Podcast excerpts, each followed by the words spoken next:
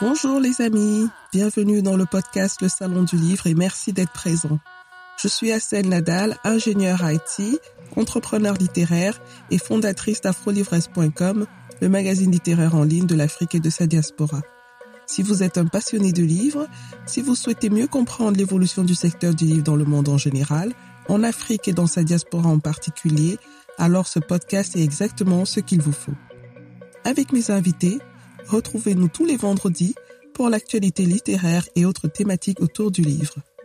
Et c'est parti pour un nouvel épisode du Salon du Livre. Bonjour, bonjour. Bienvenue dans l'épisode 39 du podcast Le Salon du Livre. Merci pour votre fidélité et pour vos messages de plus en plus nombreux. Aujourd'hui, je reçois l'auteur Krim Kwemo. Krim Kwemo écrit des romances et a déjà publié deux romans en auto-édition. Le premier roman intitulé Retour triomphal au bois a été publié en mai 2020. En juillet 2021, elle publie son deuxième roman, toujours en auto-édition, et qui s'intitule Les chemins de l'amour, les promesses du destin. Ce roman est le tome 1 d'une série qui s'intitule Les chemins de l'amour. Avec Krim Kwemo, nous allons parler de ces deux livres, mais surtout de son aventure dans l'auto-édition. Bonjour Krim. Bonjour Raphaël. Bienvenue dans le podcast et merci d'avoir accepté l'invitation. Merci de m'avoir invité. Alors, comme je dis dans mon introduction, tu es une auteure qui a choisi euh, l'auto-édition. On va en parler parce que ça m'intéresse beaucoup euh, de m'inspirer et d'inspirer les autres aussi de ton expérience. Euh, avant de commencer, est-ce que tu peux te présenter pour nos auditeurs, s'il te plaît? Bien sûr. Alors, je suis euh, Kwemo, auteur d'origine camerounaise, de 39 ans, bientôt 40 ans, dans trois petits mois. Et euh, donc depuis euh, donc quatre ans aujourd'hui, je me suis lancée dans l'écriture de façon un peu, euh, on va dire en freestyle. C'était quelque chose que je ne pensais pas, que je faisais juste pour moi, pour mon plaisir personnel. Et puis il y a de cela deux ans, j'ai décidé de me lancer. Donc j'ai publié mon premier livre en mai 2020, comme l'a dit Assez tout à l'heure, et puis le second livre donc il y a trois mois. Donc je vis en France, je suis maman de deux enfants et je travaille comme chef de projet dans la construction. Voilà. Alors, chef de projet dans la construction, il faut que je creuse. Alors, dis-moi, qu'est-ce que fait un chef de projet, alors une chef de projet Une dans chef la construction Voilà. C'est vrai qu'aujourd'hui, il y a tout, il y a, on a, on a créé des féminins pour tout. Hein. Il y a auteur, auteur, écrivain, écrivaine, Uh-huh. chef, chef. Donc euh, oui. Il faut faire de- attention, oui. Et il faut faire attention parce que Oui. il faut plus, il faut bien distinguer les choses. Donc je suis chef de Mhm. projet dans la construction depuis déjà euh, 15 ans. Mhm. Donc, euh, je travaille euh, principalement sur. Euh, j'ai travaillé pendant longtemps sur les chantiers. Maintenant, un petit peu moins où je travaille plus en bureau, mais on, je m'occupe donc des projets de construction depuis donc euh, l'élaboration des cahiers des charges, la coordination des différents membres de la maîtrise d'œuvre, l'établissement de la planification des travaux et puis euh, l'établissement du budget. Et je gère donc aussi toute la partie, euh, le suivi de toute la partie construction, de toute la partie euh, financière du projet, et qui va donc jusqu'à la remise des clés aux propriétaires. Waouh, c'est impressionnant. C'est impressionnant. Mais c'est quelque chose que tu as étudié ou euh, voilà, ça s'est fait comme ça au, au fil de ta carrière? En fait, quand j'arrive en France euh, pour mes études donc euh, universitaires, je voulais être architecte. Mhm. Sauf qu'en France, les études d'architecte, c'est un peu, euh, comment dire ça? C'est un peu du domaine un peu artistique. C'est très artistique, c'est très design. Et puis bon, je débarque du Cameroun. Euh, je suis pas très bien très bien informée sur la chose. Et puis je m'étais inscrite en, en ingénierie, donc euh, je suis un, un cursus d'ingénieur.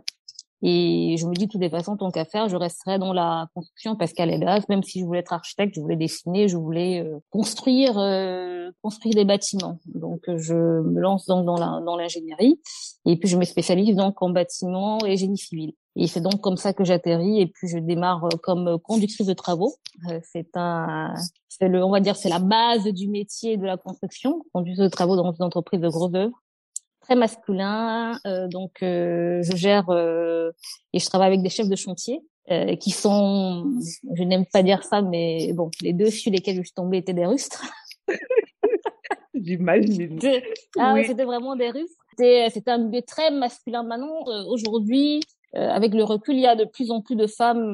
maintenant, quand j'arrive dans un sur un projet en région de chantier, je croise de plus en plus de femmes. Et à l'époque, quand je commençais, j'étais régulièrement la seule femme dans les réunions. La seule femme noire, je suppose. Et la seule femme noire. Et Je me rappelle qu'il y a un de mes chefs de chantier qui m'a dit que je cumulais euh, euh, trois tares. C'est-à-dire, j'étais. Il m'a dit j'étais jeune, jeune, jeune diplômée. Oui. Euh, j'étais petite de taille parce que oui, je suis pas très grande. Oui. Et puis j'étais noire. Et euh, allez, quatrième tard, j'étais une femme. Eh ben. il m'a dit, je, il m'a dit, je cumule vraiment la, la totalité de tout. Euh, on va dire les quand les gens partent souvent, tu sais quand il y a des courses, on dit qu'on part avec un handicap et tout. Oui. Euh, moi, j'avais ces quatre handicaps là en un femme, noire, petite, jeune diplômée. Mmh Bravo, je suis tellement fière quand je vois des, des, des jeunes femmes euh, comme ça, dynamiques, engagées, qui réussissent ce qu'elles entreprennent. Je trouve ça génial. Bravo. Merci. Euh, alors, j'aimerais quand même savoir aussi, toujours dans le domaine de la construction, est-ce que tu es spécialisée dans un type de bâtiment précis ou euh, c'est ça, ça, varie? Alors ça varie. Je fais je fais autant du tertiaire dans tout ce qui est bureau, mmh euh, logement aussi, euh, spectacle, salle de cinéma. Euh, j'ai déjà fait. Wow. Le, les seuls, on va dire le seul domaine pour lequel bon pour l'instant j'ai pas encore touché, c'est tout ce qui est génie civil pur, c'est-à-dire les ouvrages d'art, les ponts, les routes. C'est pas tout à fait le même domaine. Moi je suis plus bâtiment, et mes bâtiments dans dans toute sa diversité. Donc ça peut être autant des écoles, des lycées, euh, des salles de cinéma, des salles de spectacle, euh, des bâtiments de bureaux, des salles de conférence. Donc euh, impressionnant. Donc si un jour je veux je veux créer ma salle de je sais pas moi de cinéma ou de ma bibliothèque, mon rêve hein, c'est d'avoir la belle bibliothèque, tu vois, sur trois, quatre étages, sur 1000 mètres carrés. Tu Avec plein de livres. Voilà, voilà. Donc, tu serais la personne idéale vers qui je, je me tournerais pour, euh, pour ce type de projet. Oui, je peux t'aider euh, très bien à piloter ton projet, oui. Ah, c'est génial. Notez, hein, ceux qui nous écoutent, notez ça bien quelque part, parce que on sait jamais ce que l'avenir nous réserve. Ah oui. Alors, Crime, euh, on, va parler de, de l'architecture et de, de, ton travail un peu plus tard quand on se verra, j'espère bientôt. Oui, très bientôt, oui. Vraiment intéressant.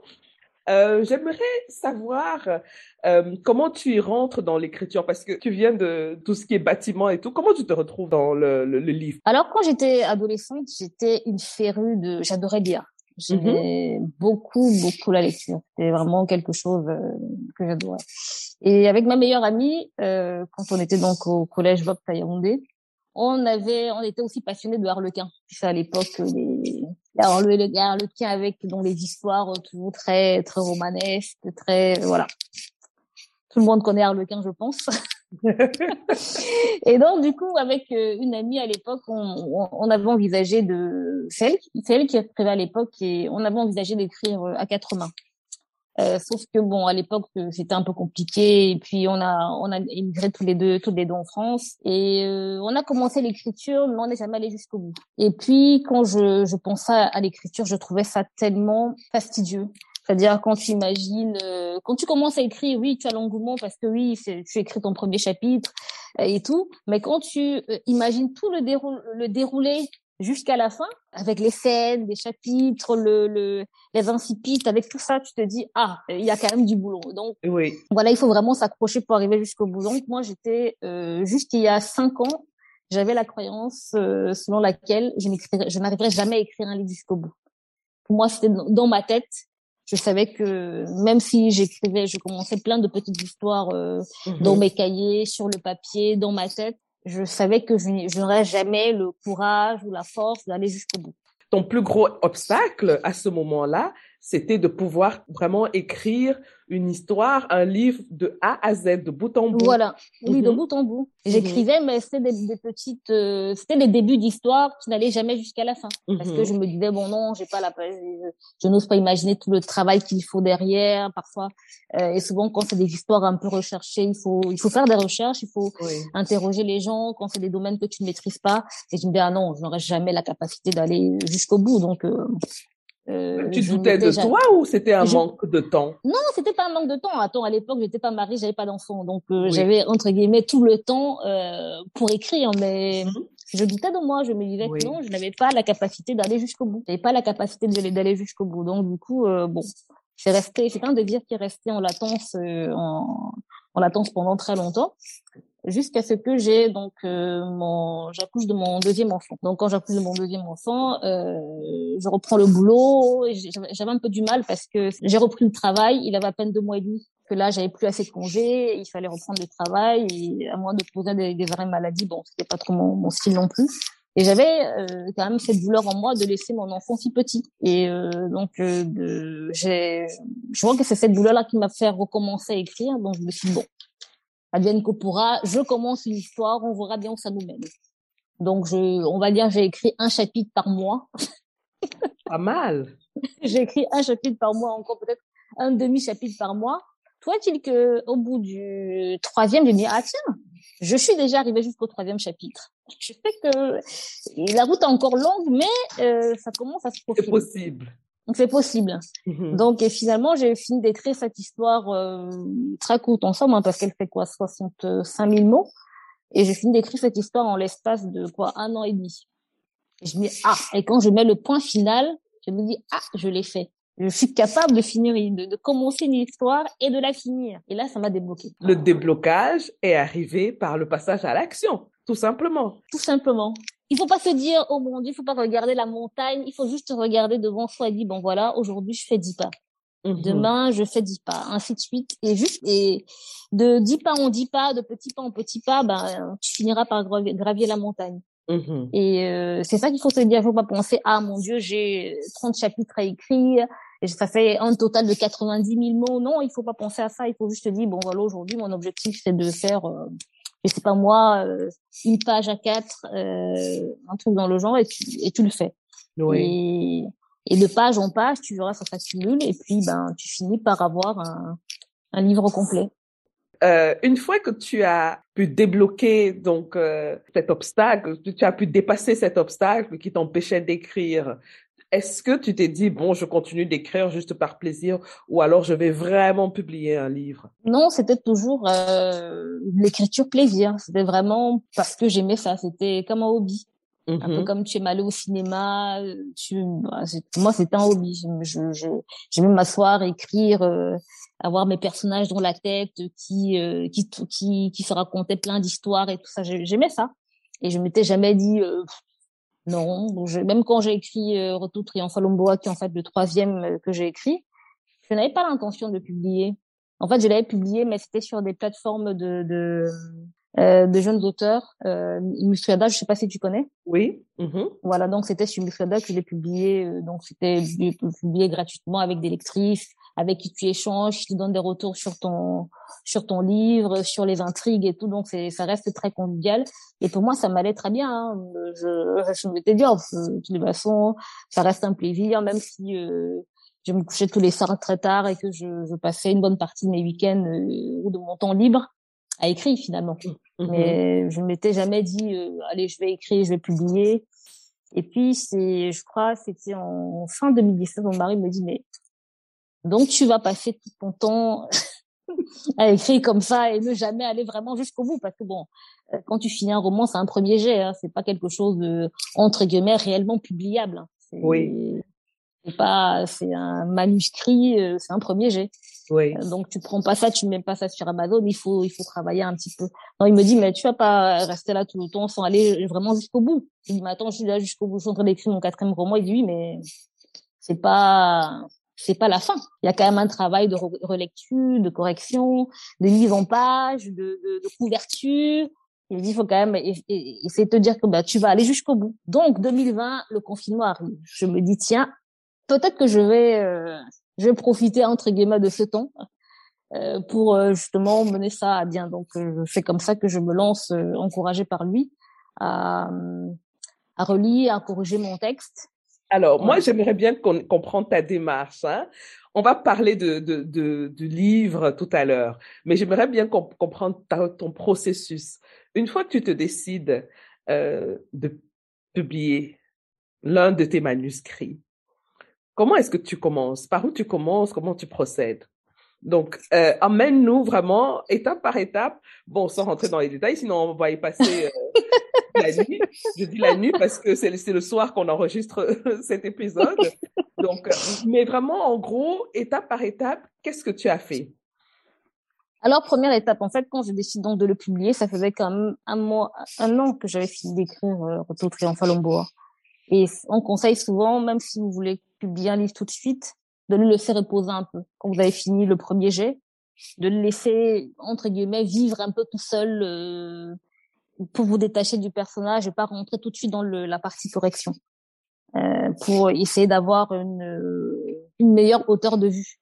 Parce que si tu te replonges tout de suite après, c'est comme si tu l'as jamais quitté. Il y a des choses que tu vois pas, que tu ne, que tu n'as, que tu n'appréhendes pas correctement. Donc, euh, ça faisait un an quand je décide de, de, de me dire, quand je me dis que je vais être corrigé, que je, que je vais publier Retour triomphal en bois, ça faisait un an que j'avais fini de l'écrire.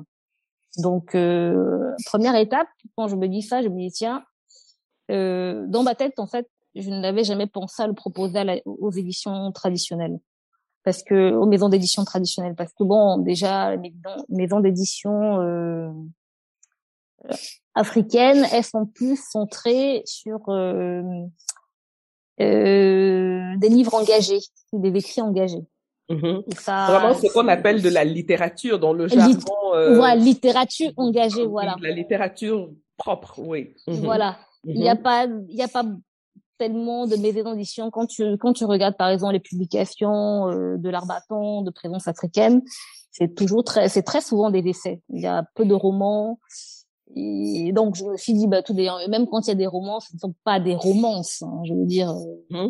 à moins que je me trompe, je, je, ne connais je ne connais pas de publication euh, de livres de romance chez maison chez les, chez, chez présence africaine, chez l'Armaton, du moins les, les grandes maisons d'édition africaines connues.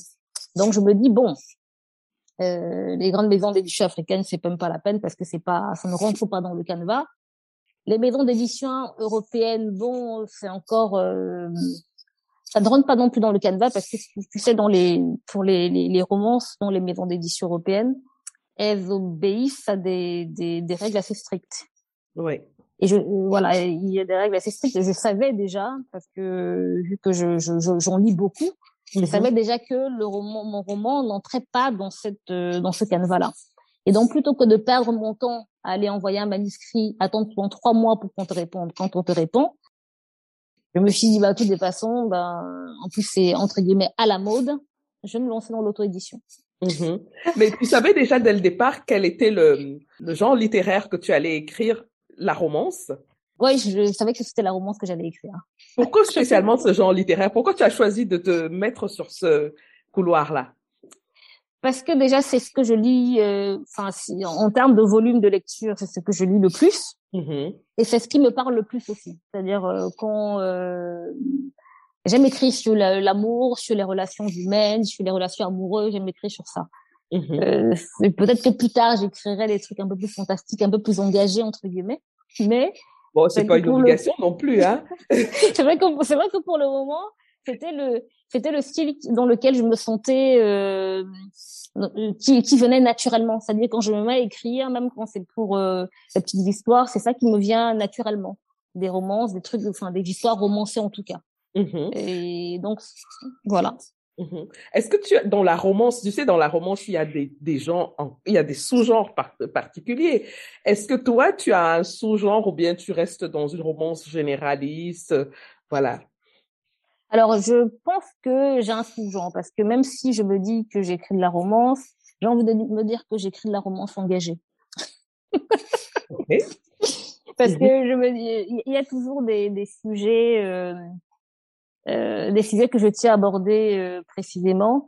Et quand les idées de livres d'ailleurs me viennent, en fait, elles me viennent par des thèmes que j'ai envie d'aborder. Comme lesquels, par exemple? Retour Triomphal bois par exemple, c'est que moi, je suis, je, je, vis en France depuis un peu plus de 20 ans. Et à l'époque, je me dis, tiens, euh, j'imagine un retour au pays. J'ai quelques, j'ai des amis qui sont déjà retournés au pays, avec qui j'avais échangé. Je me dis tiens, euh, j'ai envie de parler de ça, j'ai envie de parler du retour au pays, de comment on se sent euh, quand on rentre au Cameroun après euh, une dizaine d'années passées euh, à l'extérieur. comment on se, on se revit au Cameroun, même parce que des fois, quand, même quand on a grandi au Cameroun, on est on a grandi au Cameroun, après une longue absence, il y a des, des choses qu'on a perdues, il y a des, des, des codes, des codes qu'on n'a plus, des façons de faire qu'on n'a plus, et, et c'est tout à fait normal. Tu peux pas vivre dans un, environnement sans être policé par cet environnement-là, sans être un peu changé par cet environnement. C'est le changement n'est pas mauvais en soi, c'est juste que tu dois t'adapter à l'environnement dans lequel tu vis. Donc, mmh. euh, quand tu vis en France et que tu vis en, tu vis à, l'extérieur pendant plusieurs années, forcément, tu adoptes les codes, les, les façons de faire euh, de la France. Et je me suis dit, bah tiens, quand tu rentres au Cameroun, déjà quand moi je rentre au Cameroun en vacances, euh, il y a des choses que je, il y a des choses que tu m'en veilleuse parce que bon, tu te dis, bon, de toutes les façons, je suis, je suis là pour les vacances, je vais pas commencer à me battre avec les gens alors que je suis là pour les vacances. Donc tu mets en veilleuse. Mais je me dis, mais quand tu rentres au Cameroun définitivement, tu peux pas les mettre en veilleuse parce que quelque part, ben, tu vas vivre là-bas euh, définitivement, tu ne rentres pas. Donc, euh, tu es obligé de, de soit d'accepter de, de, de, faire comme avant entre guillemets, de d'adapter de, ton nouveau toi avec les nouvelles réalités du Cameroun mmh ou du moins du pays euh, dans lequel tu as décidé de de, de t'installer. Donc euh, c'est comme ça que ça m'est venu. Je me dis tiens, pour nous qui sommes venus ici longtemps, comment ça se passe le retour au pays, les, réalités du pays qui sont euh, qui sont celles qu'on connaît, c'est-à-dire tu et puis on a toujours cette cette idéal là du Cameroun quand on est ici, quand on est ici en tout cas. Et je me dis mais comment comment est-ce qu'on peut revivre le, le quotidien camerounais quand on a passé d'années euh, mmh à l'extérieur.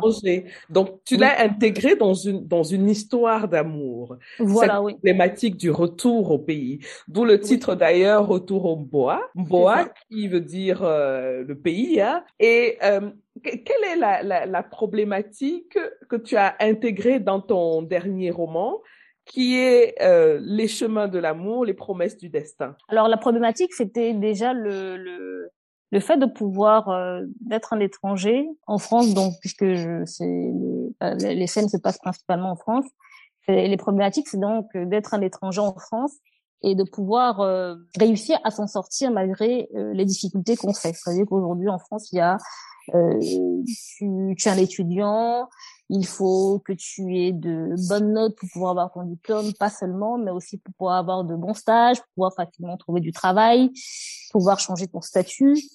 Euh, il y a aussi les problématiques de, de comment dire ça, de l'Église, hein, c'est-à-dire de la, de la de la foi chrétienne que j'aborde dedans, qui sont des, des choses qui sont réelles aujourd'hui parce que c'est des on, on, a les églises qui prennent de plus en plus euh, d'ampleur à la fois euh, en Afrique et ici. Mm-hmm. Donc ça aussi je l'aborde dedans, c'était quelque chose qui qui me parlait parce que aujourd'hui on a beaucoup de moi j'ai beaucoup de connaissances en tout cas qui sont euh, qui sont chrétiens pratiquants et euh, je me dis, j'avais envie de parler de ça parce qu'en fait, euh, cette, cette vision de, de la chrétienté qu'on a aujourd'hui, qui est très, euh, qui est très prégnante, très très poignante en tout cas, comment elle s'adapte par rapport aux, aux relations actuelles. C'est-à-dire mmh aujourd'hui, on, on, se marie plus à 20 ans comme nos parents. Encore nos parents, pour certains, ils sont pas mariés à 20 ans. On se marie pas, on se marie plus à 20 ans comme nos parents, on se marie de plus en plus tard parce qu'on a des études à mener avant, on a une vie à mener avant, et puis pour la plupart du temps, on veut d'abord euh, finir euh, ses études avant de se marier. Mais quand on est dans, quand, quand, on est dans les églises, on vous dit, ben voilà, euh, il faut pas euh, il faut pas avoir de relations sexuelles avant le mariage, il faut mener une vie chaste avant le mariage. Je trouve que c'est un c'est un challenge de de prendre cette cette problématique là et de de la mettre de le mettre dans un dans une romance hein. Franchement, c'est courageux. On va revenir sur ça tout à l'heure. J'aimerais qu'on termine d'abord avec ton processus euh, dans l'auto-édition. Donc, on a fait une petite parenthèse hein, pour voir un peu comment tu construisais et qui t'inspirait pour tes, tes, romans et pour la romance en particulier. Donc, tu as fini, euh, tu as pris la décision de publier en auto-édition tu as euh, pris du temps pour euh, laisser un peu reposer ton manuscrit. Ensuite, qu'est-ce que tu as fait? Alors là, je me suis, je, je suis allée sur, euh, j'ai lu des plusieurs articles de, de blogueuses, même de d'auteurs, mmh qui racontaient leur parcours en auto-édition. Parce que même si je me suis dit, je vais me lancer en auto-édition parce que je sais que les gens le font maintenant, je n'avais aucune idée de la façon dont ça se faisait. Je savais pas par où on commençait. Oui, il faut il faut corriger son roman. Oui, il faut faire ceci, mais euh, dans quel ordre, comment? Donc, je suis allée lire plusieurs articles euh, et de mini-e-books, de, de, des petits livres sur l'auto-édition. J'en ai lu deux ou trois pour euh, bien m'imprégner. Et donc après j'ai commencé mon processus donc de d'auto-édition. Donc la première chose c'est que euh, bah, il faut commencer à relire votre roman intégralement. Donc j'ai lu euh, j'ai relu mon, mon, livre intégralement, c'est-à-dire sans sans m'arrêter, je, je le relis. Après maintenant vous tu, tu notes au fur et à mesure donc les les les choses qui t'ont dérangé, qui t'ont perturbé. Tu peux surligner des passages que tu estimes que tu vas, sur lesquels tu vas retravailler. Et puis là, maintenant, tu demandes le, processus de correction. Donc, j'ai recorrigé euh, chapitre par chapitre. Il y a des choses que j'ai enlevées, euh, des choses, des, des, des, des, passages entiers que j'ai réécrits, réadaptés euh, complètement. Donc ça, c'est la phase de, de correction et relecture. Là, pour ce, le retour triomphal au bois, j'ai fait la relecture et la correction moi-même. Chose que je ne conseille pas. Justement, j'allais, j'allais, parce que au fur et à mesure que tu parlais, j'avais ma tête, mes cheveux qui étaient en train de crier.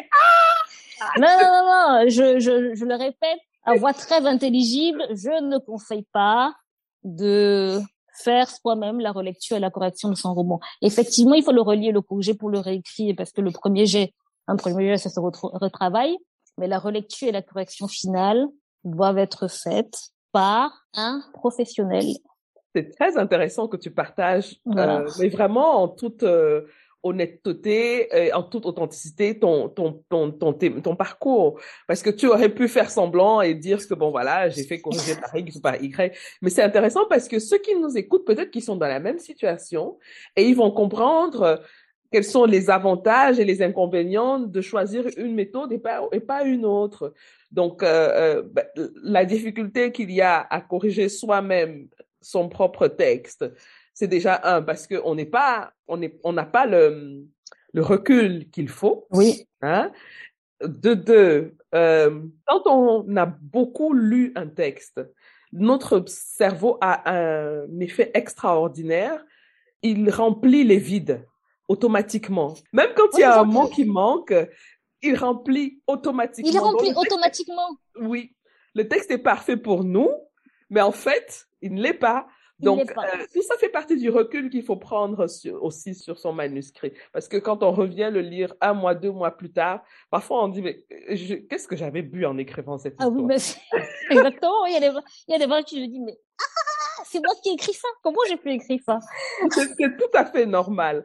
Et le troisième point, c'est que il y a des personnes qui sont vraiment formées pour relire des textes oui, de différentes manières, que ce soit les, euh, euh, corriger l'orthographe, la grammaire, ou la euh, voilà, ou corriger vraiment le, le, style, voir s'il y a des cohérences entre ce qu'on a dit au chapitre 1 et au chapitre 3, des choses comme ça, parce que parfois quand on est plongé dans son histoire, on ne, se, on ne remarque plus ces petits détails, et ce sont ces détails qui font la différence entre un bon texte et un mauvais texte. Pour laisser chacun faire son boulot. Donc auto-édition ne veut pas dire faire tout soi-même, ne veut pas dire euh, ça c'est l'erreur que j'ai commise pour mm -hmm. triomphal et je suis euh, très transparente quand je le dis. Auto-édition ne veut pas dire tout faire soi-même. Auto-édition, il y a des pros.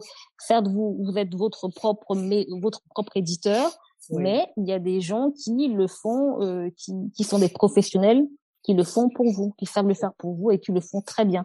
Et donc, euh, quand il s'agit de la relecture, de la correction, euh, ne pas s'imaginer qu'Antidote, qui est un logiciel de, correction, euh, fait des miracles. Il fait des miracles, peut-être oui, parce qu'effectivement, il, il, relève plein de choses, mais ce n'est pas un humain.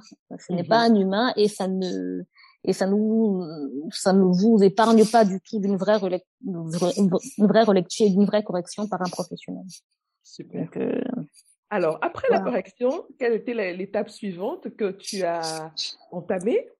Alors, j'avais donc, euh, c'était la couverture du livre. Mmh j'avais donc eu, j'avais lu le livre d'une jeune auteure d'origine africaine qui s'appelle Sherifat Tabiou et j'avais apprécié sa, sa, couverture. C'était quelques mois avant. Et donc quand je vois là sa, sa couverture, il me dit tiens, je vais lui demander qui a fait la qui a, fait l'illustration de sa de son livre parce que je voudrais avoir le j'aime bien l'esprit qu'elle utilisait je voudrais avoir à peu près ce même type de couverture hein. ça ça me parle bien donc je la contacte elle me dit bah non c'est moi qui ai fait la couverture ah donc euh, c'est comme ça que je lui ai confié la couverture de Retour Triomphe à Lomboa. Bah, c'est elle qui l'a illustré et on a travaillé ensemble pendant. Elle m'a donné une fiche à remplir euh, pour euh, pour l'illustration. Donc on, je lui disais par exemple dans la fiche euh, ce à quoi je pensais quand je pensais donc à, au livre, quels étaient les thèmes qui me les thèmes principaux parce que bon on n'avait pas lu le livre hein, avant de l'illustrer. Donc on a parlé du livre pendant une demi-heure au téléphone. Je lui ai un peu parlé du personnage principal. Et très vite, elle a su euh, cerner euh, ce que je voulais, euh, euh, ce que j'attendais sur la couverture. Et quand elle a fait le premier, je me suis dit ah, exactement ça.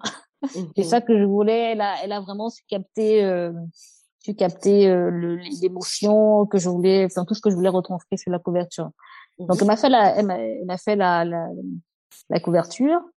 Et toujours donc dans l'auto-édition, donc euh, quand vous publiez un livre, il faut avoir un numéro d'identification pour les livres. Mhm. Voilà, IFBN. Et donc mhm. ça, il faut le demander donc à la à la Bibliothèque euh, nationale de France. Pour ceux qui sont en France, oui. Mhm. Voilà, pour ceux qui sont en France, oui. Et il faut aussi savoir que normalement, je vois que KDP Amazon en génère un automatiquement si vous ne le faites pas. De toutes les façons, il n'y a pas de, de il n'y a pas de livre qui qui soit publié ou vendu sans ce numéro d'identification. Oui. Je voudrais rajouter une petite précision par rapport au ISBN. Euh, pour, pour, ceux qui nous écoutent, ils peuvent se renseigner euh, dans le ministère dédié à la, à la culture. Hein, je, je pense culture, oui. dans chaque ministère, il y a ce qu'ils appellent un département du livre Maintenant, il faudrait voir, hein, selon les différents ministères, comment ça s'appelle vraiment. Mais il y a un département qui est réservé aux livres. Et en général, c'est dans ce département-là qu'on peut euh, demander un ISBN.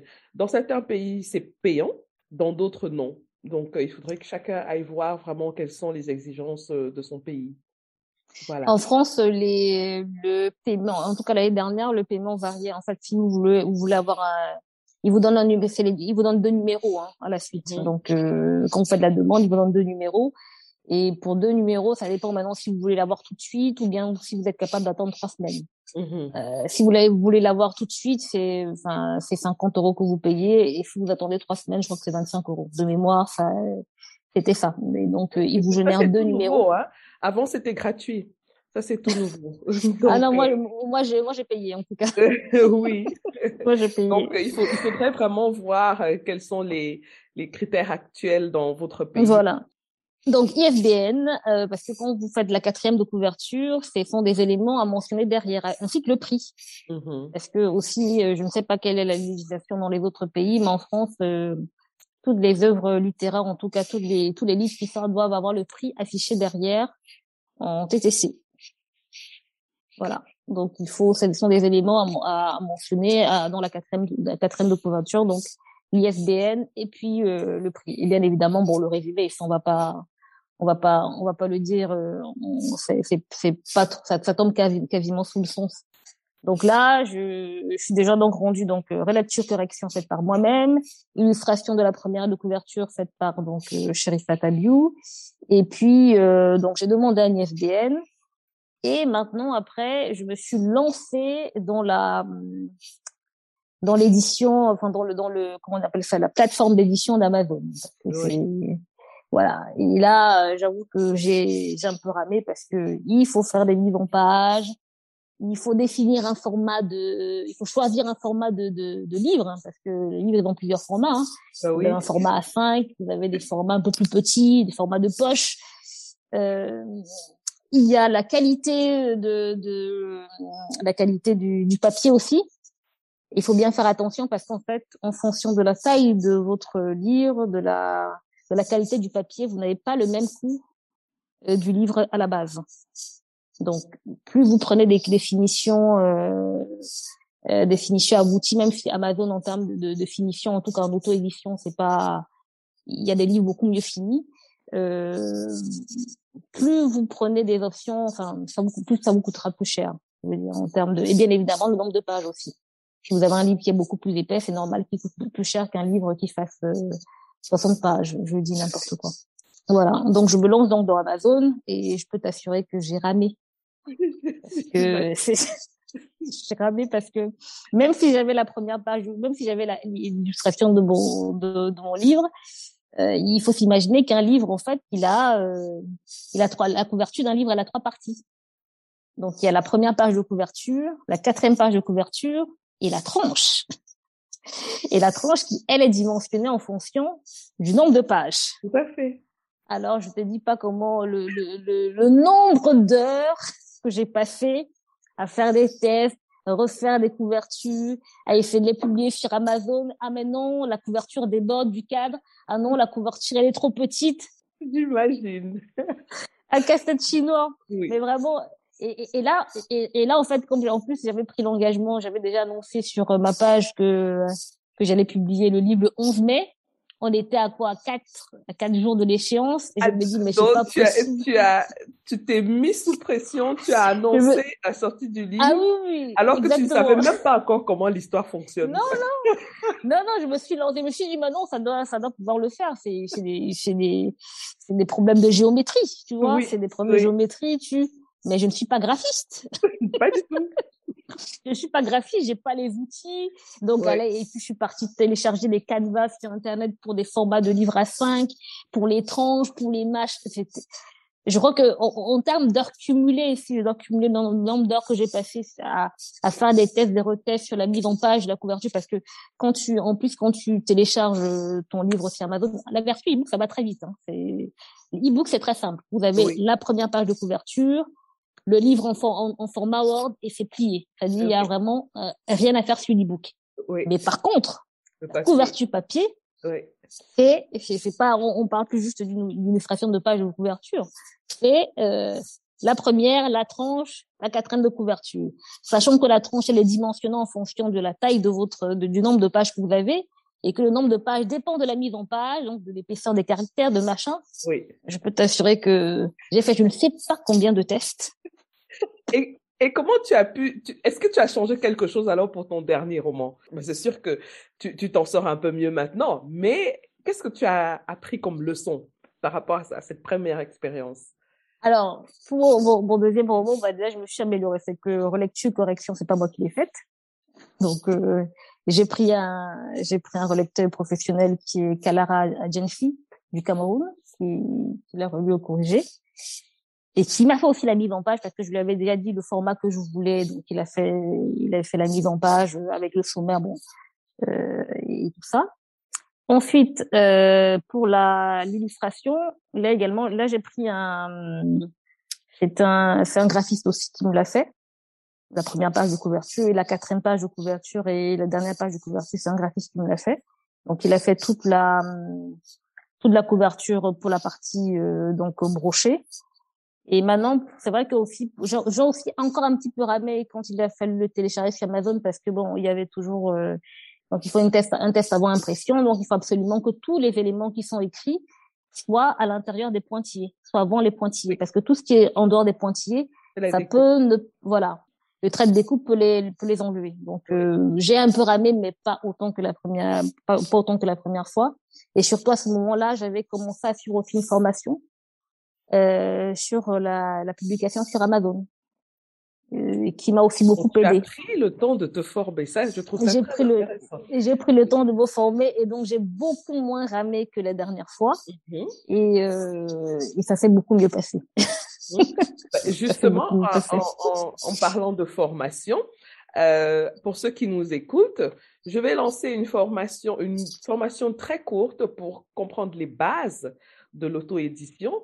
Euh, elle sera bientôt en ligne en fin de mois, pratiquement, euh, probablement en fin de mois d'octobre, mais j'ai déjà ouvert les inscriptions sur la liste d'attente. Les places sont limitées. Vous pouvez vous inscrire euh, en allant sur www.afrolivresque.com barre oblique formation. Donc, vous laissez votre adresse email et vous êtes inscrit sur la liste d'attente. Et vous allez recevoir avant tout le monde toutes les instructions pour pouvoir s'inscrire dans cette formation-là. La formation va vous permettre de comprendre les bases de l'auto-édition. C'est en cinq jours. C'est en ligne. Donc, elle est nécessaire pour vraiment comprendre ce qui se passe dans l'auto-édition, pour vous clarifier votre situation, pour vous donner une idée claire de, de comment est-ce que vous allez procéder pour la publication de votre livre en auto-édition.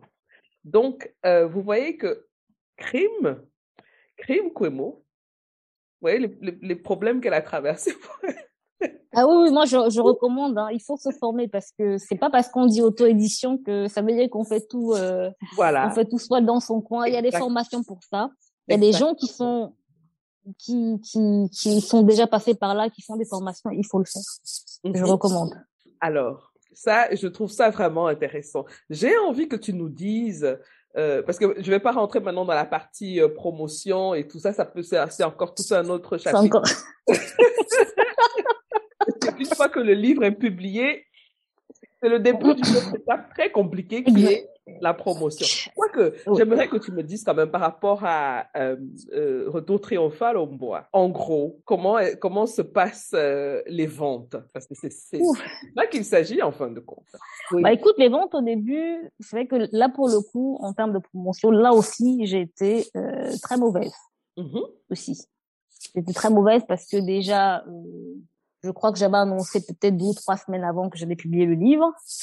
Et euh, je l'ai annoncé et puis après j'ai disparu. Je m'attendais à tout ce qui s'est passé. en fait, si tu veux, j'ai... Bon, pour la petite histoire, donc pour juste la, la, la, genèse rapide, c'est que j'ai une page euh, Facebook sur laquelle je partage mes écrits. Et parce que bon, à l'époque, j'étais sur, enfin, je suis, toujours sur Moufeda. J'étais chez Mufioda, donc je partageais les écrits à la fois sur Mufioda et puis Facebook. Parce que bon, il y a des gens qui préfèrent euh, l'interaction Facebook et compagnie. Et donc, quand je décide, donc, je me décide donc de publier forcément, donc je transforme donc, ma page en plateforme de promotion. C'est, normal, c'est logique. Et euh, donc, j'ai retiré j'ai retiré les chapitres du livre sur, euh, sur la page. Mais sauf que quand je peut-être lancé dans le processus de, d'édition et d'auto-édition pour Tout Triomphal Lombois, je n'écrivais plus, je ne publiais plus de chapitres puisque je n'écrivais plus, j'écrivais plus d'autres histoires. Donc du coup, et pour moi ma page, ça ne servait qu'à ça, publier les chapitres de mon histoire, avoir quelques interactions par-ci par-là. Donc du coup, retour triomphal en bois, ça faisait euh, allez trois quatre mois, trois mois que je n'avais plus de publication vraiment puisque je venais de finir une histoire euh, trois mois avant. Et puis je me dis tiens, je vais quand même annoncer que je publie Retour triomphal au bois parce que moi il faut quand même que à un moment que les gens sachent que je l'ai publié. Donc je suis venue, je crois, euh, ça devait être à la fin avril, j'ai lancé un petit euh, un petit post là, on dit oui. Euh... Et tu as attendu le miracle, ce produit. J'ai attendu le miracle. J'ai lancé ça comme ça. Et comme je te dis, j'ai disparu. C'est-à-dire, je suis peut-être revenue un jour avant pour dire oui, finalement, ça s'est bien passé, je le publie demain. Comme ils étaient restés là à t'attendre tout ce temps Exact. Donc, je suis revenue. Et après, donc, j'ai, après, dans le, jour où j'ai, il, est donc sorti, euh, sur Amazon, donc j'ai publié et tout.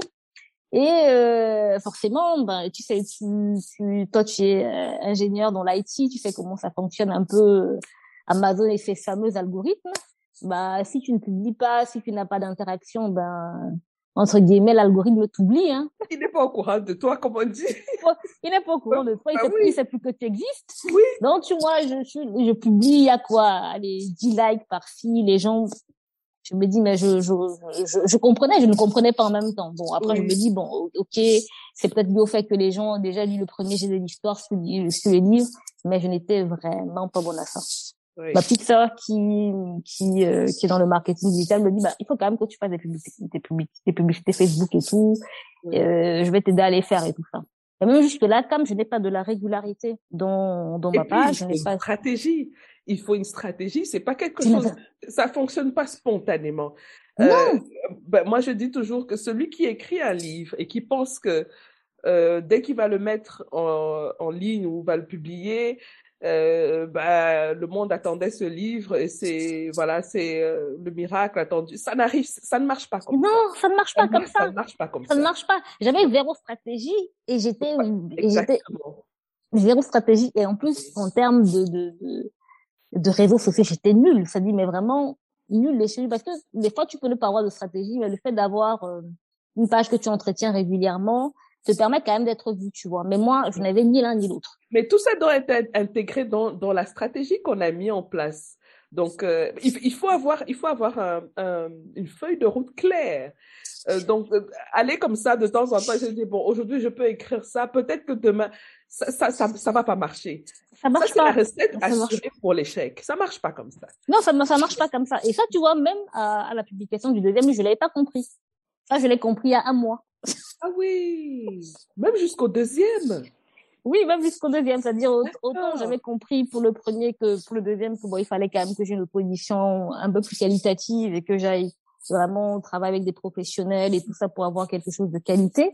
Oui. Euh, parce que oui, c'est que le reproche qu'on peut faire à l'auto-édition, c'est qu'effectivement, vu que ça ne passe pas par euh, des maisons d'édition, euh, les gens peuvent un peu faire ce qu'on veut parce que sur Amazon, finalement, tu peux publier ce que tu veux. Hein, n'importe qui peut publier, même n'importe qui peut publier. Là, on peut décider oui, tu... d'aller tout de suite après sur Amazon et publier un texte. Voilà, donc, tu vois. Donc, voilà. euh, il n'y a pas de contrôle sur la qualité, sur les fautes, il n'y a rien, tu vois. Et donc, on fait donc un procès à l'auto-édition en disant que oui, c'est pas des choses qualitatives. Donc là, je me suis dit, bon, je vais quand même faire, je vais travailler mon texte, je vais travailler avec des professionnels pour avoir un, un produit qui se rapproche quand même au mieux de la qualité. Et mais là, on, là encore, en termes de stratégie marketing, jusque-là, pour, le, pour ce, à ce moment-là, je, je ne l'avais pas intégré. C'est-à-dire, comme j'étais encore dire refait encore la même bêtise, je vois que j'ai dû, j'ai dû balancer trois semaines avant que oui, euh, finalement. mais c'est magnifique d'entendre ça. Enfin, magnifique, bon. Non, mais c'est assez... on apprend de ses erreurs. Hein. Mais justement, c'est ce que j'allais dire. Moi, j'aime beaucoup euh, ta façon de, de vraiment de, de, de dire comment tu vis les choses. Mais moi, je trouve que peut-être que ce serait intéressant aussi hein, de partager ça avec, tes, avec tes, ta communauté parce que euh, c'est inspirant et ça, ça montre que il n'y a pas de, comment dire, euh, tu es authentique, tu es vrai et c'est attachant. Donc moi, je pense que ce serait une idée de partager ton expérience. Ça fait partie d'une stratégie aussi, hein, en passant. Là, je suis en train de livrer oui. des petits secrets. Bon, pour ceux qui veulent connaître la suite, ils viennent faire ma formation. Donc. Peut-être que tu vas me trouver là-bas parce que moi, je te dis, non, non, mais c'est vrai, hein. Parce que moi, non, mais, parce que honnêtement, c'est, vrai que le, le et, et, ça, je l'ai appris dans le dur parce qu'effectivement, quand tu publies quelque chose comme ça, tu, tu vois tes rapports de vente sur Amazon, tu vois qu'il n'y a pas, il y a pas de, il y a pas de, de, de ta, ta, page elle est, elle est quasiment invisible. C'est-à-dire il y a mm -hmm. deux trois personnes qui vont, qui mm -hmm. vont la voir. Euh, tu fais un post et tout, ben il y a, je, je veux dire, tu, tu, passes entre guillemets inaperçu. Bien sûr. Inaperçu. Il faut, il faut se dire que chaque jour dans le monde, il y a des millions de livres qui sont publiés. Oui.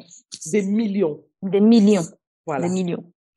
Et il y a des marchés qui sont très puissants les Américains, les Anglais, ben, oui. les Chinois, je n'en parlons même plus parce que sur le nombre, ils nous, ils nous battent aller-retour. Ils nous battent de, de très voilà. loin. De nous, très on n'est même pas dans la, dans le, dans, parce, on n'est même pas dans leur, dans leur sphère, en fait. Voilà. Par rapport à la pas langue aussi. Oui. Il y a, il y a le, le, le marché européen en général, hein, et ça, c'est, ce sont des marchés énormes où la concurrence est rude. Donc, comment on fait pour se démarquer? Du mieux possible. Comment on fait pour euh, euh, retrouver son, ses, ses, lecteurs, les gens qui aiment lire euh, la romance, puisqu'on parlait de romance tout à l'heure, et même dans la romance, il y a les gens, les, les, gens qui aiment lire la romance ne lisent pas toutes les romances du monde entier. Il y a des gens qui peuvent aimer des romances très très spécifiques, par exemple la romance historique. Hein? Oui. Donc tout ça là, il faut il faut en prendre compte et réfléchir, utiliser sa créativité aussi parfois, mettre en place une, une, stratégie pour essayer de maximiser les chances pour atteindre les gens qui aiment ce que l'on fait. Exactement, parce qu'il faut que, en définitive, que ton livre trouve son public. Absolument, absolument. Et, c'est ça le plus dur parce que absolument. une chose c'est d'écrire de, une chose c'est d'écrire, c'est d'imaginer des choses, mais il faut que ton il faut que ton livre puisse trouver son public. Et aujourd'hui, comme tu dis, avec les millions de livres qui sont publiés tous les jours, euh, tu vas sur Amazon, même si tu vas, je fais les recherches de nouveautés, je ne sais pas combien de pages vont s'afficher, mm -hmm. combien de, de, de, pages tu vas devoir faire défiler. Et donc forcément, si tu n'as pas une stratégie euh, de qualité et qui soit bien pointu, ben, tu passes tu passes sous la trappe. Tout à fait. On ne te voit pas. Alors, Crime, on va bientôt terminer notre échange parce que, comme je disais tout à l'heure, hein, on peut y passer toute la nuit si on ne fait ah pas oui. attention. J'aimerais que tu nous dises en deux mots de quoi parle ton euh, livre. Euh, alors, ça s'appelle Les chemins de l'amour, les promesses du destin. Et c'est le premier d'une série. Est-ce que tu peux nous Oui. dire rapidement de quoi il est question? Alors c'est donc, euh, on va dire, c'est pas vraiment une romance, même s'il y a, il y a de la romance dedans, mais c'est pas le thème, le thème principal. Il y a de la romance, mais ce n'est pas que ça. Donc c'est une histoire qui raconte quand même une histoire d'amitié entre deux jeunes femmes euh, qui se rencontrent dans des circonstances euh, particulières. Et donc, elles vivent une amitié très forte, très fusionnelle au départ. Mais après, donc, il y a des, des, des petites jalousies euh, qui, les jalousies de l'envie qui vont s'installer parce que bon, euh, on arrive souvent une période de, de notre vie où on a l'impression que que euh, qu'on n'obtient pas les choses de la vie qu'on qu'on attendait et que la personne avec qui on est, notre notre ami, obtient plus facilement des choses de la vie que nous, alors que nous, on, on attend ces choses depuis longtemps. Donc, euh, elles vont, euh, il y a des petites jalousies qui s'installent. Et il y a aussi donc euh, cette, euh, ce jeune homme qui est, qui fait partie d'un l'un des, des, qui est l'un des trois pro- protagonistes. Donc, ces trois personnages qui racontent l'histoire, euh, qui lui est, c'est pas, c'est, c'est quelqu'un qui a été élevé seul par sa mère et qui est abandonné par son père et qui a une revanche à prendre sur la vie. Et euh, donc ces trois personnes-là, elles vont, elles vont évoluer, elles vont évoluer ensemble, se découvrir. Et puis, euh, comme je le disais, il y a de la romance.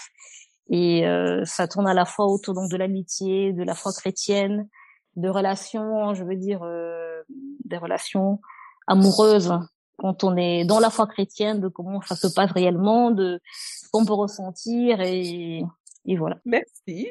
Ben, écoute, on va peut-être organiser un autre rendez-vous si, si tu es intéressé pour qu'on parle du livre, parce que moi, ce qui m'intéressait aujourd'hui, c'était ton expérience dans l'auto-édition.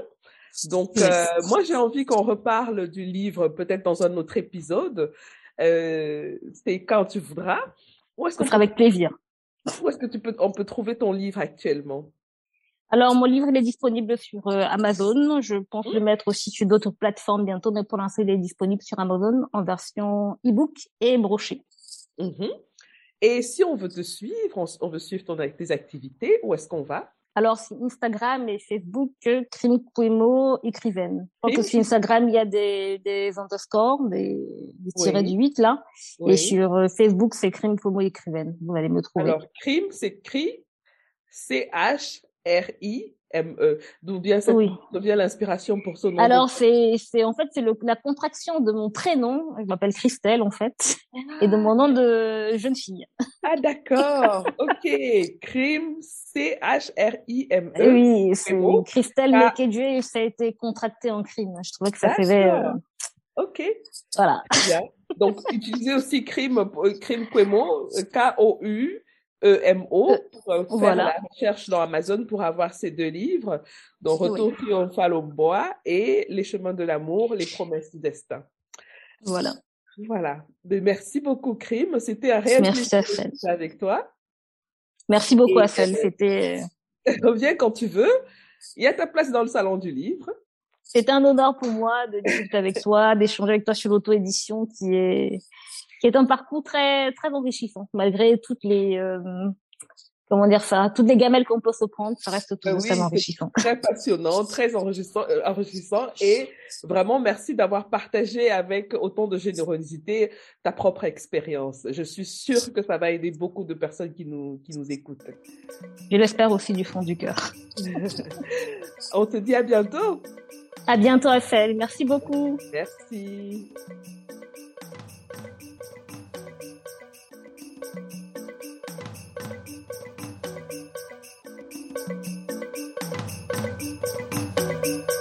Voilà les amis, c'est terminé pour aujourd'hui. Merci d'avoir écouté jusqu'au bout. Si vous avez aimé cet épisode, je vous serais vraiment reconnaissante de vous abonner au podcast pour être notifié de la publication des prochains épisodes. Vous pouvez aussi partager l'épisode, y laisser un commentaire ou le noter avec 5 étoiles. Vous pouvez poser vos questions par WhatsApp en envoyant un message au numéro plus 237 6 80 81 54 24. À bientôt les amis.